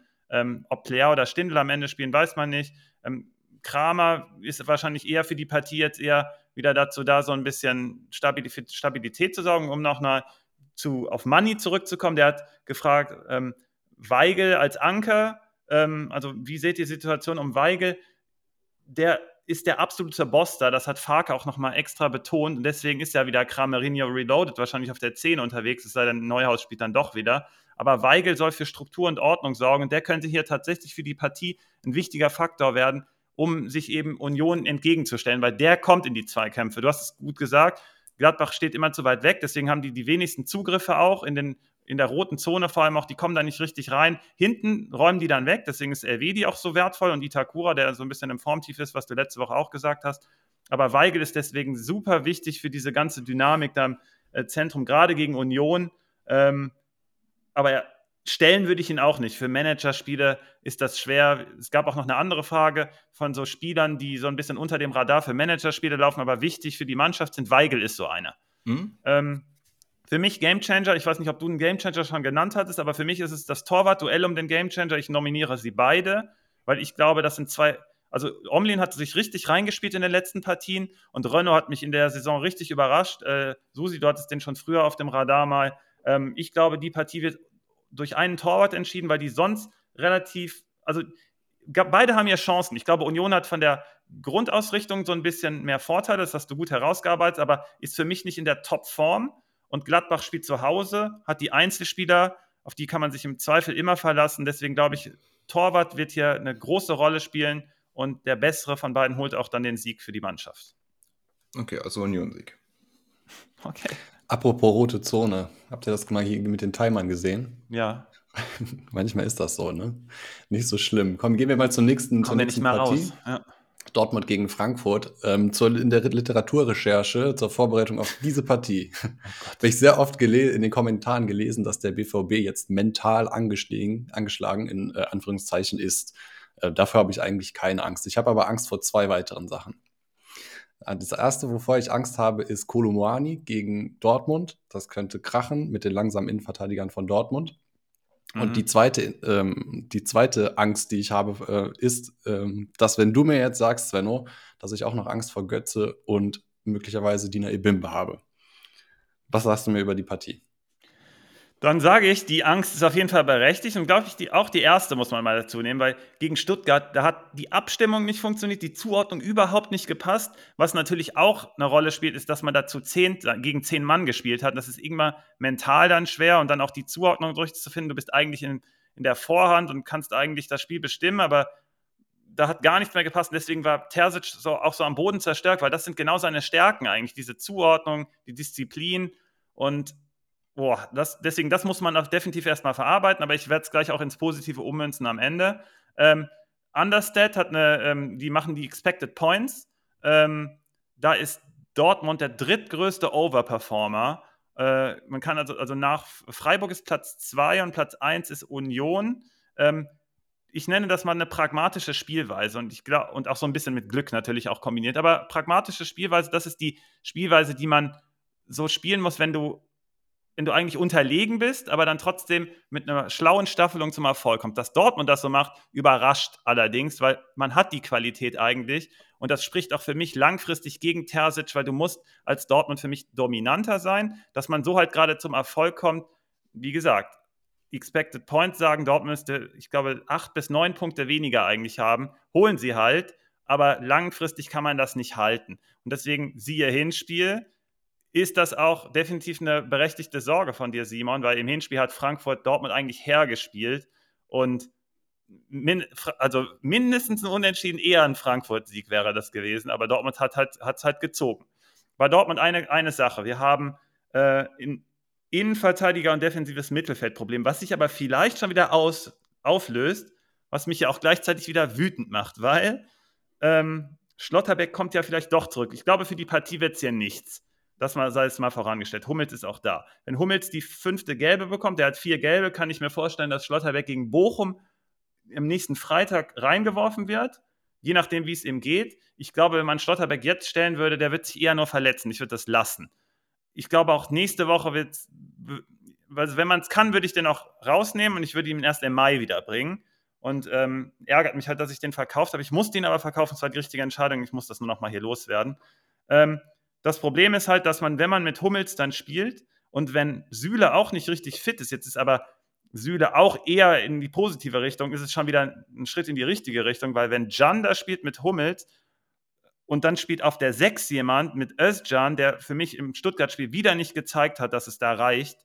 Also ich kann es nicht verstehen, dass man nicht da dann da Hut spielen lässt, weil der wäre hundertmal besser geeignet, mit seinem Aktionsradius da viel mehr abzufangen und Özcan hatte auch Zuordnungsprobleme, gerade bei den Gegentoren von Stuttgart dann. Also einer, einmal beim Standard war er natürlich sogar direkt dran beteiligt, aber gerade beim letzten, das reicht so nicht. Das gefällt mir nicht. Ähm, das könnte Frankfurt super gut nutzen. Und eine wichtige Sache, das war im Nachgang des Podcasts dann auch noch, äh, Simon, du hast das selber angesprochen, du hast das aber gar nicht zu Ende geführt dann. Du hast gesagt, du willst Guerrero im Zentrum haben, dann war es aber unklar, wer soll denn dafür raus, weil Brandt ist nun mal gerade im Zentrum.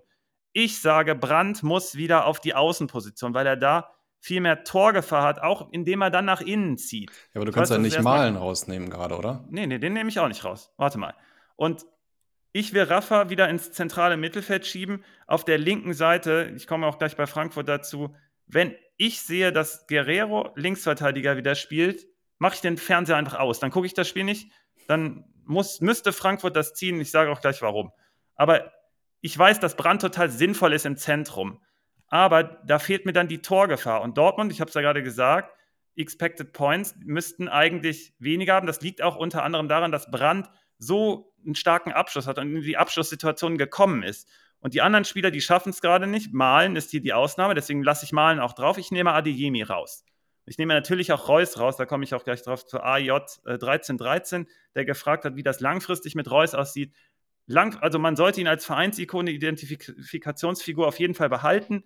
So Lifetime Achievement mäßig gehört er zu Dortmund. Der hat auch die Karriere sozusagen auf Dortmund ausgerichtet. Der hat wahrscheinlich auch selber erkannt, dass es für höher dann nicht reicht und macht, hat auch total Sinn ergeben für alle Parteien. Und ich glaube, es wäre auch fair, wenn man ihn nochmal verlängert, aber dann natürlich zu anderen Bezügen und dann ihn sozusagen als Backup behält, in Anführungszeichen. Ähm, ich gehe, ich schiebe Adiemi auf die Bank und hol, lasse den von der Bank dann kommen mit seiner Frische. Ich glaube, das kann auch dann, wenn sich das Spiel gegen Frankfurt dann irgendwie vielleicht so pari-pari gestaltet, dass er dann nochmal ähm, so einen gewissen Boost, für einen gewissen Boost sorgen kann. Ähm, denn Frank gegen Frankfurt ist es wichtig, Speed auf die letzte Kette zu bekommen. Also gegen Tuta und gegen Dika, der wahrscheinlich zurückkommt, und wenn Lenz da spielt, wird es vielleicht sogar noch in Anführungszeichen noch einfacher. Das schaffen aber, das schafft Brandt auch mit Malen zusammen, Orler als Zielspieler und dann kannst du mit Guerrero und Bellingham aus dem Zentrum arbeiten.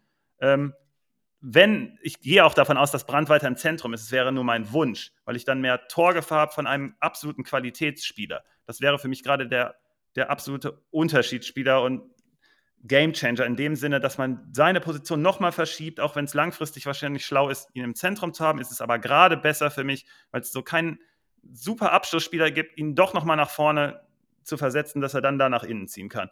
Äh, Dribblings gegen Frankfurt sind ein super Matchup, deswegen wird mein Gamechanger gleich auch bei Dortmund-Seite der äh, Dribbler sein. Dortmund ist die zweitbeste Mannschaft bezüglich offensiven Dribblings und dann versuchen die Standardschwäche von Frankfurt zu nutzen. Spricht alles für Frankfurt. Ich würde halt gerne mindestens eine Änderung haben. Also Guerrero ins Zentrum, Brandt wieder nach außen und Adiemi von der Bank kommen lassen mit seinem Speed. Also sozusagen so ein bisschen die Beino Gittens Rolle übernehmen, noch ein bisschen qualitativ hochwertiger äh, vielleicht. Frankfurt hat im Hinspiel ein super geiles Spiel abgeliefert. Äh, zweite Halbzeit gegen Gladbach hat auch super ausgesehen. Da fehlt auch jemand, der, ähm, der so ein, neben Muani noch ein bisschen mehr Torgefahr, äh, für mehr Torgefahr sorgt. Ähm, da muss man halt gucken, wie sich Dortmund aufstellt. Wenn Dortmund diese Probleme hat in der Innenverteidigung, weil vielleicht Süle auch nicht spielt, dann muss Can wieder zurück, dann hat Frankfurt hier eine Riesenchance. Das ist Punkt 1. Punkt 2 ist, wenn Guerrero wirklich wieder links spielen sollte, dann ist Ende für mich. Das wird völlig unterirdisch, weil tu, ähm, Buta, nicht Tuta, Buta ist, ein, ist wirklich ein absoluter Killer. Der wird the next big thing für mich in der Bundesliga und auch in Frankfurt.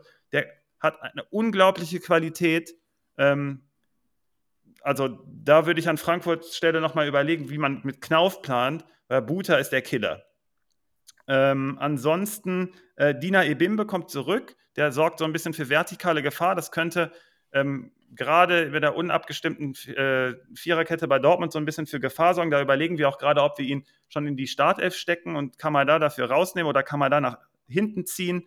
Ähm, der hat gegen Gladbach schon für Unordnung gesorgt. Und äh, Luca Previ hat da auch gefragt, ist das eine Chance insgesamt mit Muani, mit Götze, ähm, Dortmund so ein bisschen durcheinander zu wirbeln. Und ich glaube, wie gesagt, es hängt definitiv davon ab, ob Süle spielen kann und dann, ob Jan und Süle auf der richtigen Position spielen. Dann ist Hummels daneben auch okay. Dann ist auch okay, dass Schlotterbeck nicht spielt. Ähm, falls das nicht der Fall ist, hat Frankfurt hier eine Riesenchance. Ähm, insgesamt hat Dortmund aber mehr Qualität man ist wachgerüttelt durch dieses Stuttgart-Debakel, nenne ich es jetzt mal. Ähm, deswegen habe ich schon gesagt, das wird so ein bisschen umgedreht. Terzic wird dann definitiv nochmal appellieren an die Mannschaft. Gamechanger ist für mich, für mich Malen, weil er perfekt passt auf die Schwächen von Frankfurt mit den Dribblings, mit den Räumen über Außen. Den würde ich übrigens auch rechts lassen. Ich würde Brand, Brand nach links schieben außen. Und ähm, Dortmund holt es knapp und ist weiterhin im Meisterrennen dabei.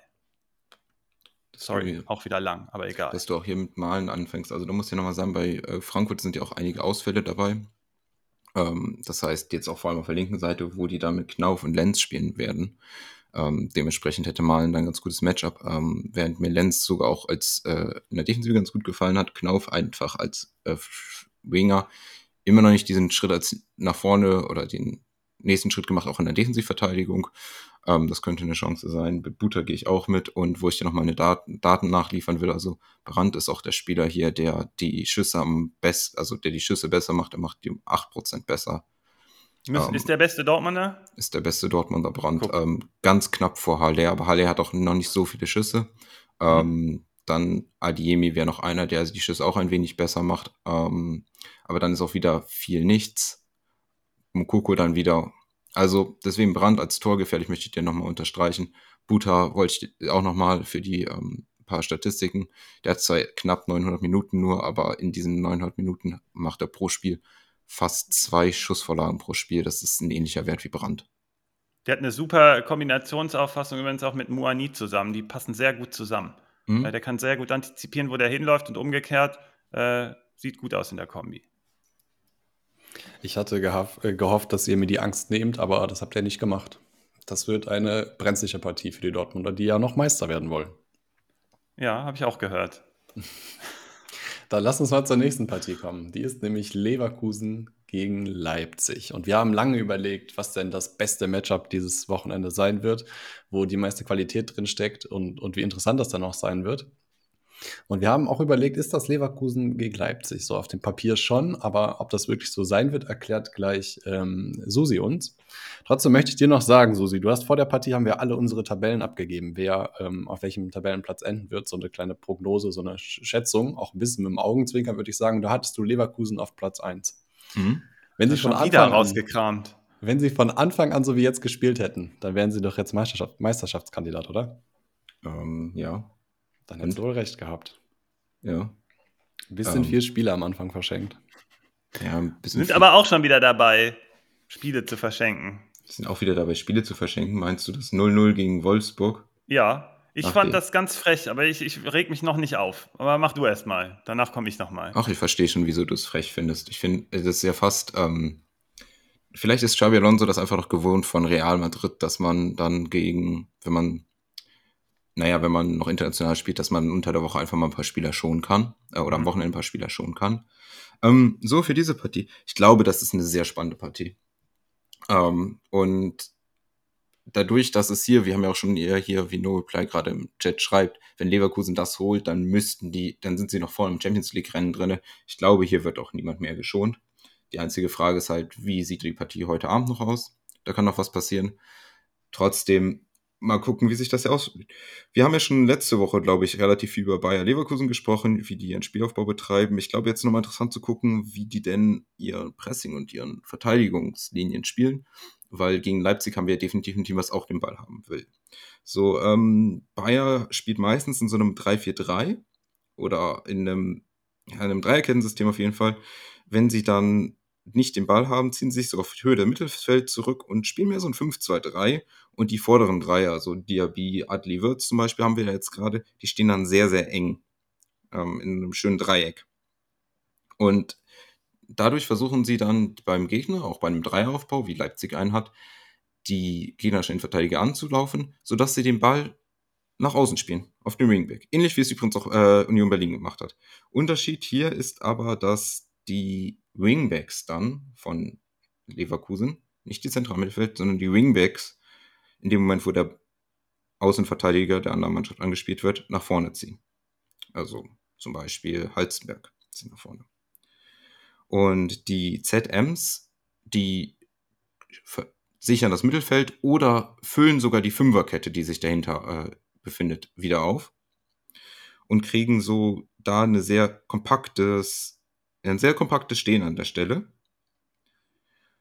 Und für die gegnerischen Außenverteidiger, die da den Ball haben, ist es schwer, da eine gute Option zu finden. Alle, Press alle Passlinien sind eigentlich wieder zu, die müssen zurückspielen.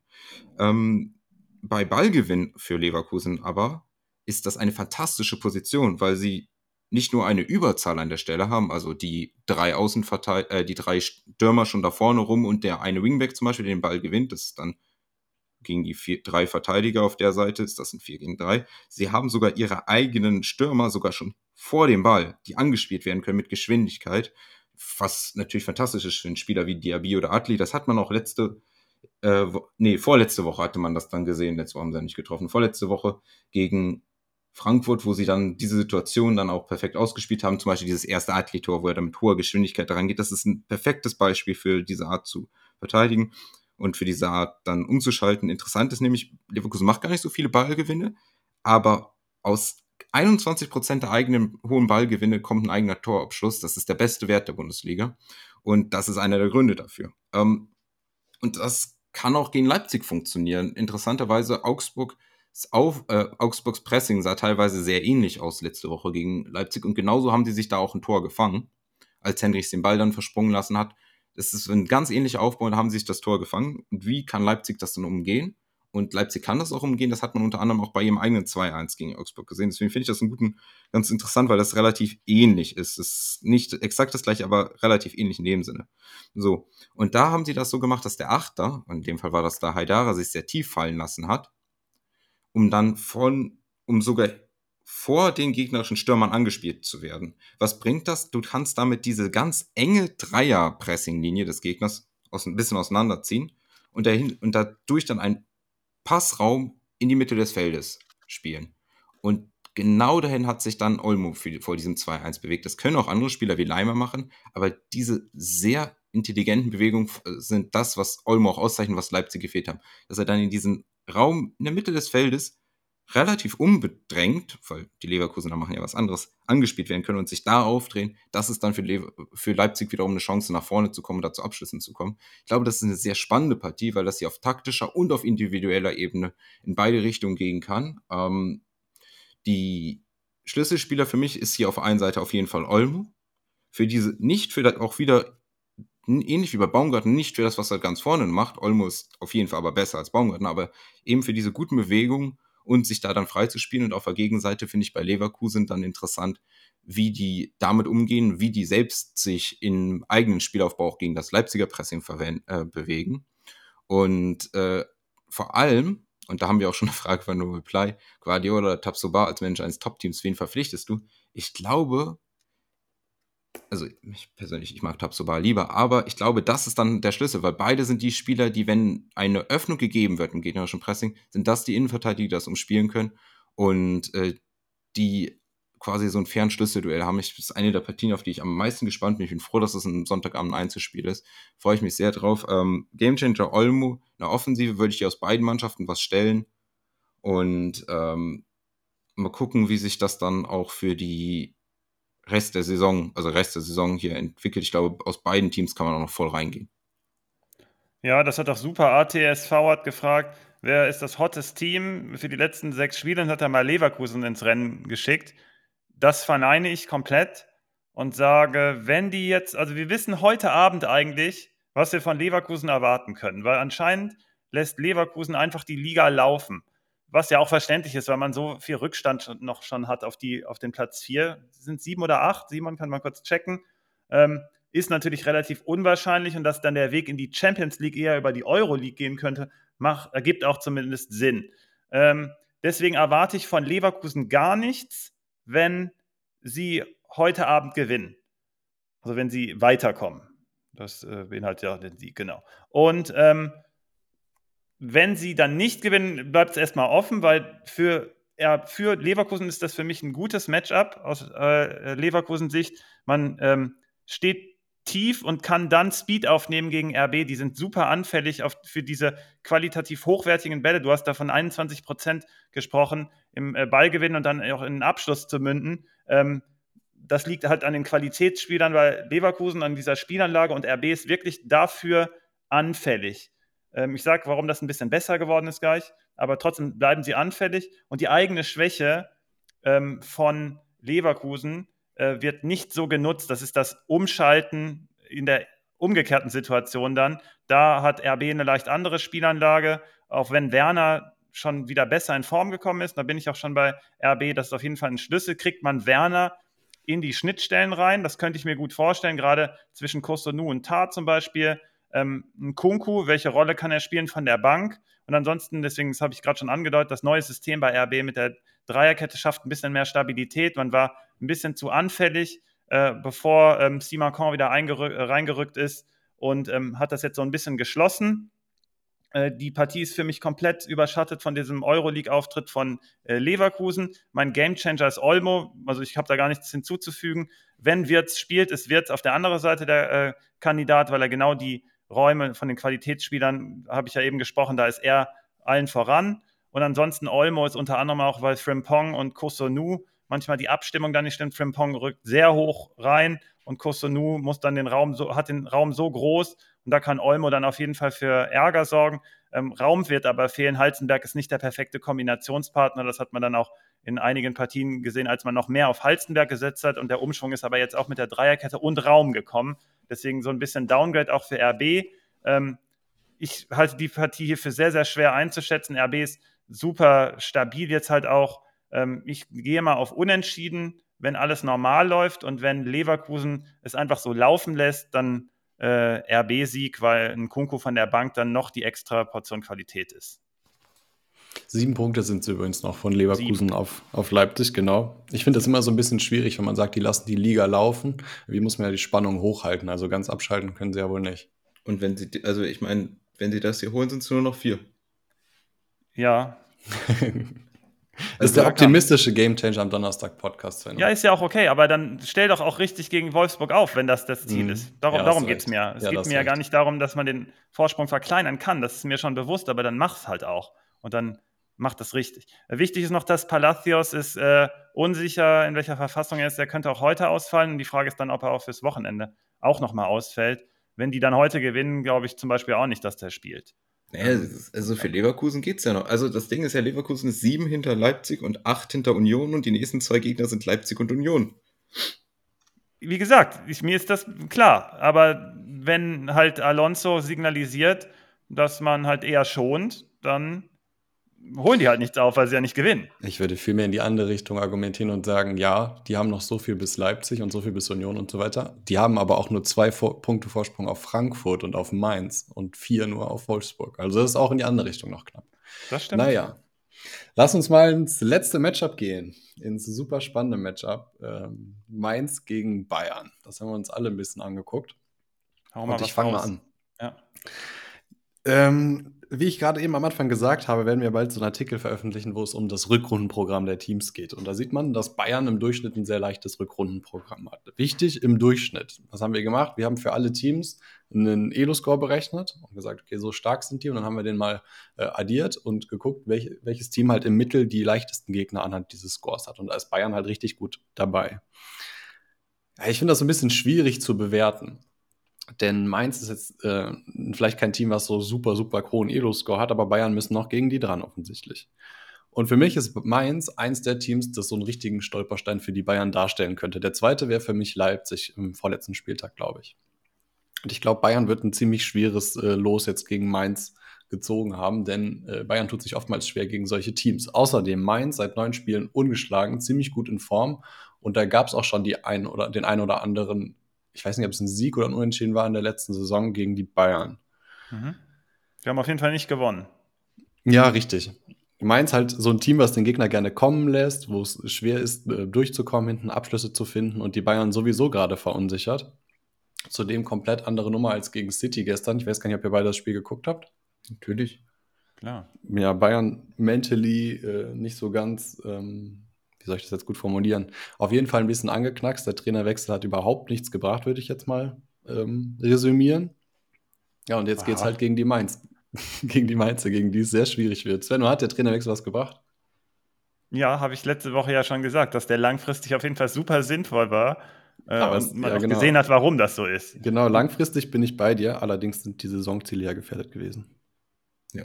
Die ja, sind jetzt nicht mehr gefährdet. Aber der unterliegende Grund war, dass Tuchel noch verfügbar war und man musste es jetzt machen, um das nicht schon wieder zu verpassen, weil man wusste, mit Nagelsmann wird es halt nicht weitergehen. Und dann setzt man sogar der, die Saisonziele in Anführungszeichen aufs Spiel. Äh, auch wenn das die Begründung selber war. Ich glaube aber, es war super smart, sich Tuchel jetzt zu angeln, um, äh, wie gesagt, Meister sollte man werden, weil Dortmund einfach nicht reif dafür ist. Und äh, Dortmund spielt übrigens auch noch gegen Mainz, zufällig. Mhm. Und ähm, dann im Pokal kam man immer raus gegen Freiburg, das war einfach Lack. Und gestern gegen City, Also, also das sah auch schon besser aus wieder. Ne? Also muss man ja auch sagen, man, es fehlt definitiv noch einiges gerade nach vorne. Ähm, der Schiedsrichter war uns gestern völlig verwirrt, meiner da, Meinung nach, was, was, das sollte. Ähm, aber insgesamt war City natürlich besser. Da war aber schon mir klar, dass egal welcher Trainer da gewesen wäre, da wäre man eh rausgegangen. Daher, ähm, Tuchel war, war der richtige Move. Der, also jede PK, da sitzt jedes Wort, der weiß genau, was er da macht. das ist die, der versprüht für mich diese Bayern-Mentalität einfach langfristig. Und wenn es kurzfristig nicht klappt, dann klappt es halt nicht. Dann kommen die halt nächstes Jahr umso äh, härter zurück. Jetzt auf das Spiel bezogen, ich frage mich, wie man Mainz knacken will und soll. Mainz ist super stabil. Hinten, du hast von der ungeschlagen Serie schon äh, gesprochen, neun Spiele. Die Abläufe nach vorne passen. Ähm, Bayern hatte gegen Freiburg Probleme und ähm, dann erwarte ich also auch gegen Mainz ähnliche. Ähm, sie haben selber eine Chance, über Standards zu kommen. Das war im Hinspiel der Fall. Oder auch ähm, im Spielaufbau der Bayern zuzugreifen. Das war auch im Hinspiel der Fall. Man hat zwar 5-2 verloren, aber man hat auf jeden Fall äh, über diese zwei Mechanismen jeweils ein Tor erzielt. Und das kann ich mir wieder vorstellen, weil Bayern halt noch im Suchmodus ist. Also das muss sich erst finden. Da gibt es so viele Zutaten.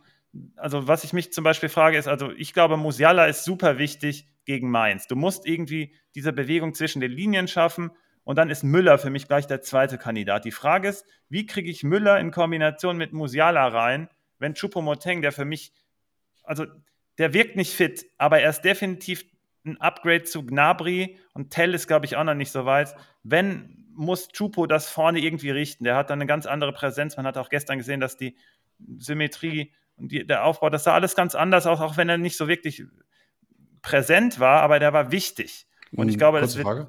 Ja. Tell nicht ganz fit? Nee, also, das habe ich nicht gesagt. Ich habe gesagt, okay. der ist keine, der ist lang, der ist jetzt gerade noch keine. Ach so, ach so hast du es gemeint, okay, weil ich fand ihn gestern ziemlich stark, als er reingekommen ist. Der Chupo ist nicht fit, frischen aber Wind Tell, versprüht. Ja, aber ich glaube, Tell ist noch nicht so weit. Noch nicht zu starten. Ich glaube, er kann auch morgen äh, Samstag eine Rolle spielen, aber ich glaube, er ist noch nicht so weit zu starten. Vielleicht überraschen wir uns, äh, überrascht Tuchel uns auch. Wie gesagt, er hat viele Zutaten. Ähm, ich würde, also gegen Mainz will ich eigentlich Musiala und Müller sehen. Und die Frage ist, ob Tuchel das schafft. Weil ich glaube, die haben eine Relevanz, gerade in Kombination. In dem Stuttgart-Spiel hat man das zum Beispiel gesehen, wie die ihre Rollen da verteilt haben. Musiala erst den einen Gegner rausgenommen, Müller direkt der Spieler, der weiterleitet und Choupo-Moteng dann als Verwerter. Die Frage ist, wer dann rausgeht. Sané, Fragezeichen, Koman geht raus. Dann Mané hat im Hinspiel gut gespielt. Spielt der jetzt plötzlich eine Rolle, weil du brauchst gegen Mainz auch noch einen weiteren 1 gegen 1 Spieler neben Musiala. Da bin ich mal gespannt, welcher das wird. Da ist halt die Qual der Wahl. Gnabry ist gerade so ein bisschen hinten dran. Ähm, Bell muss ausgehebelt werden. Ich glaube, Musiala ist deswegen für mich ein heißer Kandidat, weil er die Chance hat, gerade in den Strafraum dann reinzuziehen. Und Mainz hat, hat sehr, ein sehr gutes Netz, von dem ich häufiger schon gesprochen habe, aber die Qualität bei Bayern ist so hoch, dass sie die dann ins Wanken bringen und aus dem Gleichgewicht bekommen. Gerade ähm, Fernandes hat gerade so ein bisschen äh, Nachholbedarf, so mit ein, zwei Fehlern. Vielleicht ist er in so einem Spiel dann aber auch wieder so ein bisschen schärfer. Äh, Hanke Olsen gefällt mir eigentlich auch ganz gut. Also Bayern muss sich hier definitiv strecken. Ich glaube, es wird ein Unentschieden. Oder Tuchel findet diese Zauberformel. Wie gesagt, ich glaube, es ist super schwer, aus diesen ganzen Zutaten das Richtige da zusammenzubringen. Pavard wird ausfallen, der für Stabilität hinten gesorgt hat, das so ein bisschen Anfälligkeit noch erhöht pro Mainz. Mein Gamechanger ist Musiala. Okay, ähm, interessant. Also ich weiß, welcher Trainer was geändert hätte für Bayern, ähm, wenn die sich Haaland als Spielertrainer geholt hätten. Das stimmt. Weil was, was, was soll denn Tuchel tun oder was hätte auch Nagelsmann tun sollen? Also ich mein Eindruck war, das waren zwei Teams, die äh, auf Augenhöhe waren. Eigentlich Bayern sogar ein bisschen, äh, habe ich sogar besser gesehen. Also ein paar Sachen, die mir gut gefallen haben. Also der Aufbau mit Goretzka Kimmich fand ich war eine positive Sache, die mir sehr gut gefallen hat. Sie sich gegenseitig ergänzt haben in der Offensive. Die zwei absolut besten Spieler auf dem Platz für mich waren Koman und Sané. ähm, äh, Koman immer wieder Bälle festgemacht, die ich nicht wusste, dass man die Bälle festmachen kann und sie dann verwertet. Sagen, nee, okay, der hatte ein, zwei Abschlüsse, die er machen muss. Da ist er vielleicht nicht ganz, aber trotzdem ansonsten fast allen gefährlichen Aktionen beteiligt, gute Laufwege etc. Also meiner Meinung nach kann man Command und Sané vorne nicht rausnehmen. Vielleicht in einem Spiel, aber grundsätzlich sehe ich die eigentlich als die besten Optionen vorne an. Und dahinter auf jeden Fall Musiala gesetzt, Choupo-Moting gesetzt, Kimmich, Goretzka gesetzt. Also ich sehe eigentlich keinen Platz für Müller, aber es kann halt für diese Okay, Partie aber dann nimm doch Goretzka raus und zieh Musiala tief. Das wäre cool. aber es was mir bei Goretzka gefallen hat, ist die körperliche Präsenz, die er hatte, die Absicherung, die er mitgeboten hat und sich da eben hinten immer ein, äh, äh, einzubinden. Das sind nicht die Sachen von äh, Musiala. Also, ich weiß nicht. Ich habe das. Ich, vielleicht hat Tuchel viele Zutaten, aber viele von denen sind halt auch einfach sehr salzig. Und wenn du dann zu viel davon reinmachst, wird das Gericht nicht besser. Ähm, ich finde das, also ich finde das wirklich ganz schwierig. Also ich weiß nicht, ob, also ich halte viel von Tuchel, aber ich halte auch viel von Nagelsmann. Also mein Problem bei Bayern ist nicht der Trainer. Ähnlich wie ja. bei Hertha auch nicht Schwarz das Problem war. Das Problem mhm. sitzt drüber. Für diese Partie, Mainz hat, Mainz, wenn du so willst, ist das momentan das bessere Freiburg.